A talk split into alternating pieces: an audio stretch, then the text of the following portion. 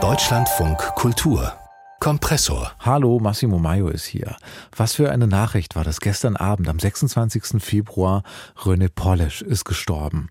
Die deutsche Theaterwelt und eigentlich die ganze Kulturwelt steht gerade ratlos da. René Polish war 61, ist völlig unerwartet gestorben. Kaum einer hat die deutsche Theaterwelt wahrscheinlich so sehr beeinflusst in den letzten 20, 25 Jahren wie René Polish. War so eng verbunden mit diesem Begriff des postdramatischen Theaters.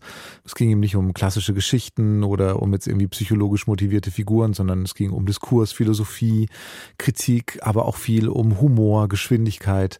Und Polish hat damit Leute ins Theater geholt, die eigentlich nicht ins Theater gehen, über 20 Jahre lang, zuletzt als Intendant der Berliner Volksbühne.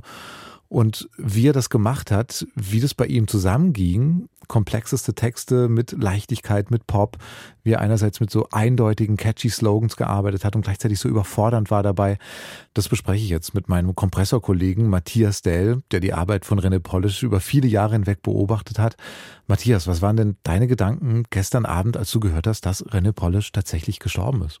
Ja, ich war natürlich schockiert wie alle, denn Polish war ja erst 61 Jahre alt und für viele aus meiner Generation und auch aus denen danach eine prägende Figur für das, was Theater sein kann. Ich habe das ja studiert, Theaterwissenschaften und äh, Ende der 90er Jahre in Berlin und ich weiß noch, was das für ein epiphanisches Erlebnis war damals. Da habe ich seine zweite Arbeit gesehen, Heidi Ho arbeitet hier nicht mehr, produziert am Luzerner Theater, wo er 1999 angefangen hatte. Da hatte mir damals eine Freundin den Tipp gegeben, dass das was Interessantes es sei. Und ich war lustigerweise nachmittags beim Theatertreffen und hatte so eine kunstbemühte Boto Strauß Nummer gesehen, Der Kuss des Vergessens mit Otto Sander. Viel mehr weiß ich aber auch nicht mehr. Und bin dann aber trotzdem abends noch ins Podeville in Berlin, das es in der Form auch gar nicht mehr gibt. Und das war dann ganz bezaubernd, weil saßen plötzlich drei Frauen, die sich gegenseitig anschrien, unterbrachen, äh, verzweifelt waren, ganz schnell redeten. Zwischendurch lief Popmusik und die machten alberne Sachen, die aber sehr lustig waren. Das war dann der Moment, als ich rausging, wo ich dachte, jetzt habe ich was gesehen, was man nicht jeden Tag sieht. Und es war eigentlich klar, dass es was Besonderes ist. Und ich glaube, so ging es vielen Leuten, die zum ersten Mal eine Polish-Arbeit gesehen haben, weil die sich so unterschieden hat. Ein prominentes Beispiel dafür wäre vielleicht Harald Schmidt, der Polish dann in den späten Nullerjahren entdeckt hat in Stuttgart und so begeistert war, dass er dann in mehreren Sendungen immer darüber sprechen musste, wie zum Beispiel hier im Gespräch mit Sophie Reuss.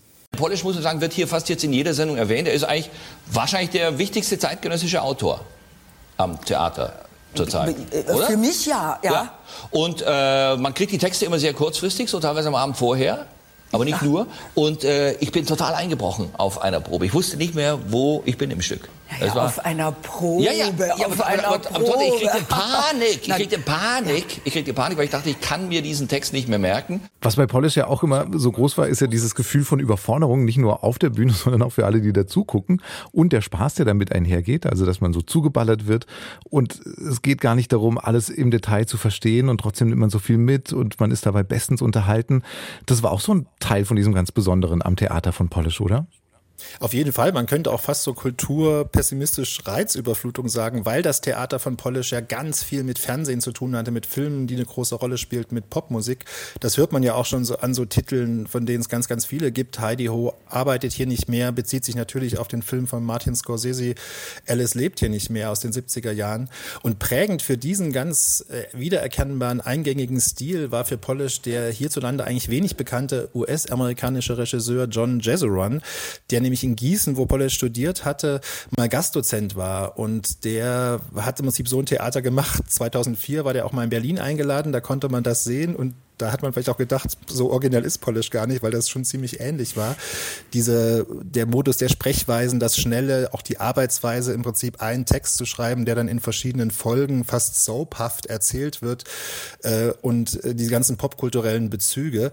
Wir können ja mal reinhören, wie das dann bei Polish klingt. Das ist jetzt ein Ausschnitt Heidi Ho 3, also diese dritte Arbeit aus dem Jahr 2000 und wo man eben auch sehr schön noch erstens das Echo der Popmusik Beach Boys merkt und zweitens dann diese Verzweiflung, das Sprechen auf Anschluss auch dieser verzweifelt heitere Ton, der immer so ein bisschen klang am Anfang wie so aufgekratzte deutsche Synchronsprecher von irgendwelchen Teleshopping-Kanälen. Vorstellung dieses verfickten Neoliberalismus ist, dass der Macht sich konzentriert! Hast du uns jetzt genug genervt? Hast du uns jetzt genug genervt? jemand Valium? Was? Hat jemand Valium dabei? Nein, nein. Ich habe Penicillin hier. Wie wär das? Wie wär's mit Kaffee? Ich will keinen Kaffee. Was? Was? Ich will keinen Kaffee! Wie wär's mit Aufräumen? Wie wär's damit? Ja gut, aber ich will keinen Kaffee! Ich hol dir einen. Ich glaube, dieses Zimmer dreht Ja sich. gut, aber es ist kein Zimmer. Dann dreht sich eben irgendwas anderes. Oder die Mercedes-Benz AG. Ja gut, dann dreht sich eben die. Ich hol dir einen. ich will keinen Kaffee, du Ficksau! Ja, wunderbar, das mal so eine Weile stehen zu lassen. Heidi Ho von René Polish. Matthias, du hast gerade die Musik erwähnt, die wir jetzt ja auch gerade gehört haben. Ne? Das war ja auch immer ein Element in den Arbeiten von René Polish. Was für eine Rolle hat Musik, Popmusik bei René Polish gespielt? Das war in der frühen Werkphase ein Strukturmittel, das sich eigentlich bis zum Schluss so gehalten hat, dass immer ganz klar getrennt war, da ist der Text und dann kommt Musik wie so ein Clip, zu dem dann die Schauspielerinnen irgendwas Kalauerhaftes an Handlungen auf der Bühne machen, was eigentlich fast so ein bisschen wie die Parodie von Schauspiel aussah, weil es auch gar nicht darum ging, irgendwie perfekt zu spielen und sich einzufühlen. Und in den Theorietexten, die ja eine große Rolle gespielt haben für Polish, ging es ja auch immer darum, dass man das Abstrakte aus diesen Texten runterbricht auf diesen konkreten Schauspielerinnenkörpern, auf das da, diese Scheiße da, wie das am Anfang immer hieß. Und ich habe zeitweise auch mal so Listen zu führen über die Polish-Soundtracks, weil die irgendwie auch spezifisch waren. Und auffällig eben auch, dass es da ganz viel so cheesy Hits gab, wie zum Beispiel den hier, The Hustle von Van McCoy.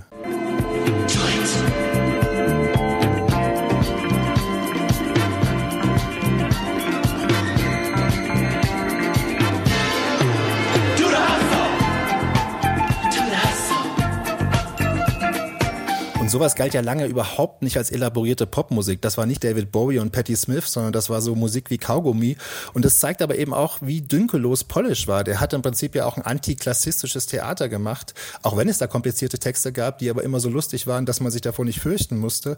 Und dann saß auch die Soufflöse einfach mit auf der Bühne, weil es eben nicht um Perfektion und Illusion ging. Und die Texte wurden auch mehrfach verwendet, weil es nicht um Genialität ging. Und in einer Arbeit, die ich mal gesehen habe, hing auch an jedem Schauspieler, Schauspielerin ein Preisschild, so ungefähr, also das, was die Person an dem Abend da verdiente. Ja, so Kritik am Kapitalismus und auch Themen wie Klassismus, das war ja bei Polish auch von Anfang an richtig groß und es sind Perspektiven, die uns heute so vertraut scheinen, aber die damals einfach noch lange nicht so verbreitet waren wie heute. Genau, er ist auf jeden Fall ein Vorreiter gewesen. Man könnte sogar fast sagen, dass Polish eigentlich eine Art identitätspolitisches Theater gemacht hat, bevor wir diesen Begriff kannten, weil er eben immer über Repräsentation nachgedacht hat. Also wer spielt wen, was wird wie gelesen, wovon kann ich erzählen?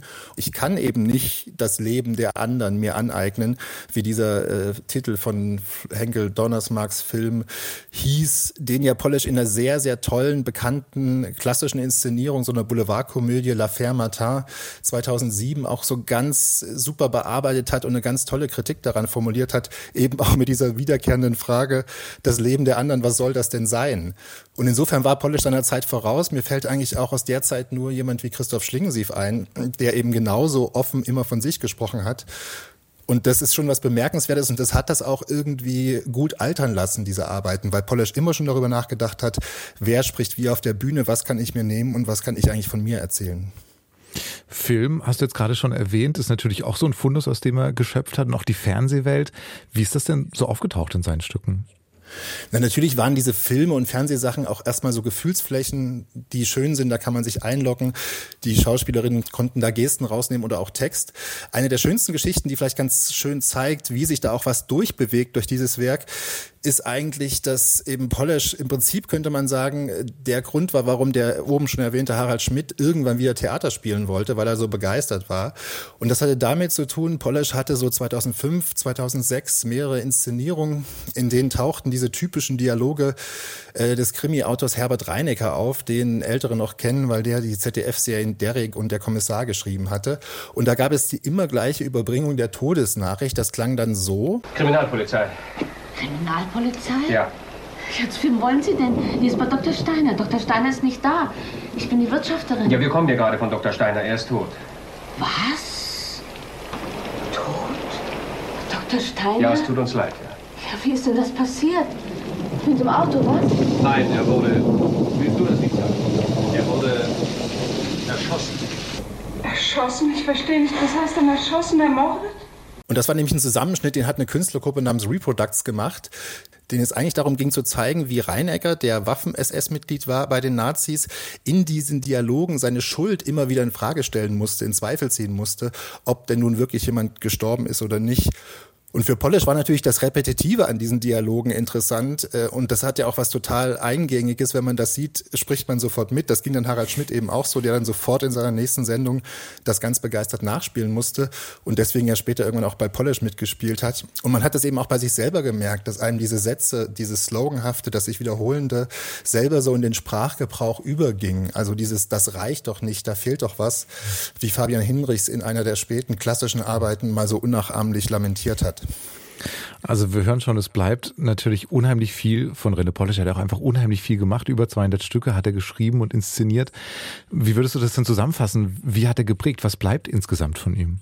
Also im Grunde hat er was Geniales, eine Form gefunden, die ein politisches Theater ermöglicht hat. Denn diese ganzen Diskurse, ob es nun um Selbstoptimierung oder Stadtplanung ging, die handelten ja immer auch davon, wie man sich diesen Neoliberalismus vom Leibe hält. Und ähm, diese Kritik wurde aber eben nicht so agitprop-mäßig von oben runter aufs Publikum gebrüllt, sondern kam eher quasi von unten aus so einer heiteren Verzweiflung, aus dieser Komik und entwickelte dadurch eine ganz andere Wirkung. Und diese Sätze und äh, werden auch alle bleiben und letztendlich wird auch bleiben, dass es da auch immer ganz viel um Liebe ging in Polles Stücken, Diskurs hin und Theorie her. Und es ging ja häufig auch um so eine ganz existenzielle Frage von Einsamkeit. Also wie kann ich mich überhaupt, wie kann dieses das da, das ich bin, sich überhaupt mit anderen Leuten verbinden? Und da gibt es auch einen sehr schönen Song aus einer Arbeit mit Fabian Hinrichs, in dem jetzt vielleicht noch mal so ein bisschen die Trauer über den Verlust ausatmen kann. Deshalb spielen wir hier ganz kurz Cole's Corner von Richard Hawley. I'm going downtown where there's music. I'm going where voices fill the air. Maybe there's someone waiting for me with a smile and a flower in her hair. Ja, die Trauer darf ausatmen. René Polish ist gestorben im Alter von 61 Jahren. Und ich sage vielen Dank, Matthias Dell, für diesen Blick auf die Arbeit von René Polish. Bitte sehr.